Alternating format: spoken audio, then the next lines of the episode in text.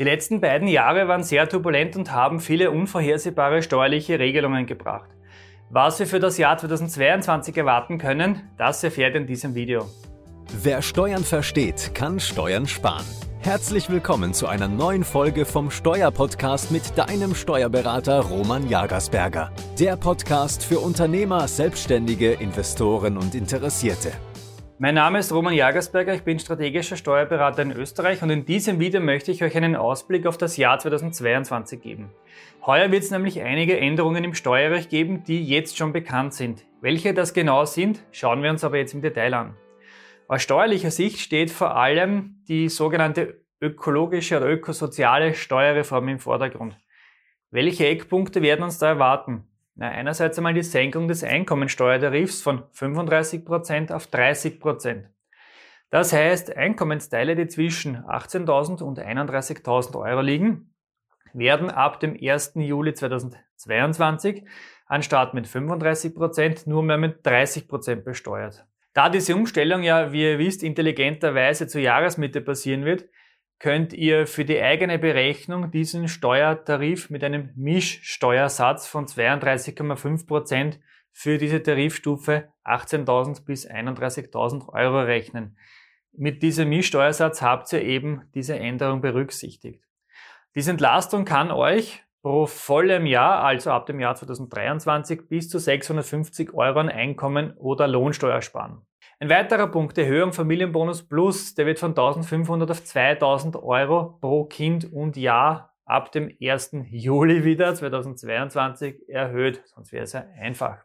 Dann weiter soll eine Reduktion der Krankenversicherungsbeiträge für kleinere Einkommen bis zu 2600 Euro brutto pro Monat erfolgen. Dann auch erfreulich, der Gewinnfreibetrag wird von 13% auf 15% erhöht. Dieser ist, wie bisher auch, für alle natürlichen Personen mit betrieblichen Einkunftsarten möglich. Dann noch was Erfreuliches, die geringwertigen Wirtschaftsgüter.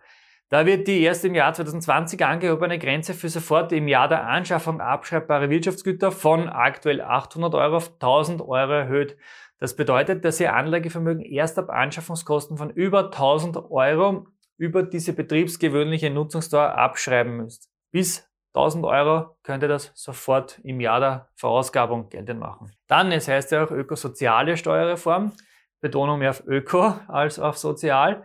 Die CO2-Emissionen werden besteuert. Konkret soll eine Tonne CO2 30 Euro kosten. Diese Regelungen dazu sind aber sehr komplex und würden jetzt den Rahmen dieses Videos sprengen. Ein ganz, ganz, ganz zentraler Punkt, den habe ich auch schon in vorherigen Videos euch näher dargelegt, ist die Besteuerung von Kryptowährungen. Wie ihr eben aus unseren vorherigen Videos wisst, wird die Besteuerung von Kryptowährungen komplett neu geregelt. Ab dem 1.3.2022 tritt dieses neue Besteuerungsregime in Kraft. Das bedeutet, dass ihr oder dass alle Kryptowährungen, die ab dem 1.3.2021 angeschafft wurden und ab dem 1.3.2022 verkauft werden, diese neue oder dieser neuen Regelung unterliegen. Das heißt, die unterliegen diesem neuen Besteuerungsregime. Alle Kryptoassets, die vor dem 1.3.2021 angeschafft wurden, sind am 1.3.2022 schon aus der einjährigen Spekulationsfrist draußen und bleiben somit steuerfrei. Kurz zusammengefasst die Eckpunkte der Kryptobesteuerung. Punkt 1 mal Wegfall der einjährigen Spekulationsfrist. Dann Gewinne aus der Veräußerung von Kryptowährungen sind mit 27,5% KEST, also Kapitalertragssteuer, pauschal zu besteuern.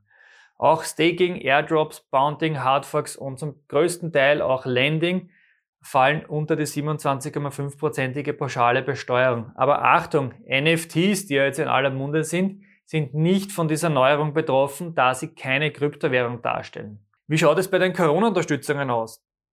Der Ausfallbonus 3 mittlerweile kann für den Zeitraum November 2021 bis März 2022 beantragt werden. Ob diese Zeiträume dann noch weiter verlängert werden, bleibt abzuwarten. Ich hoffe, wir brauchen es nicht mehr, aber die Hoffnung stirbt ja bekanntlich zuletzt. Der Ausfallbonus 3 ist mit 80.000 Euro pro Kalendermonat gedeckelt. Auch das ist neu.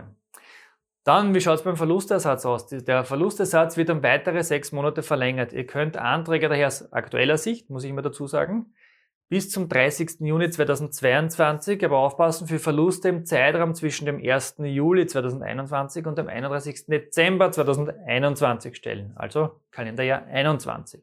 Ja, auch den Fixkostenzuschuss 800.000 gibt's noch. Hier wurde ebenfalls, oder der, der wurde ebenfalls bis zum 31. März 2022 verlängert. Ob es bei diesen Themen bleibt, darf natürlich bezweifelt werden. Es wird sicher wieder die eine oder andere Unterstützungsmaßnahme erforderlich werden. Wie gesagt, es bleibt spannend. Wenn euch dieses Video gefallen hat, gebt uns bitte ein Like und wir sehen uns wieder im nächsten Video.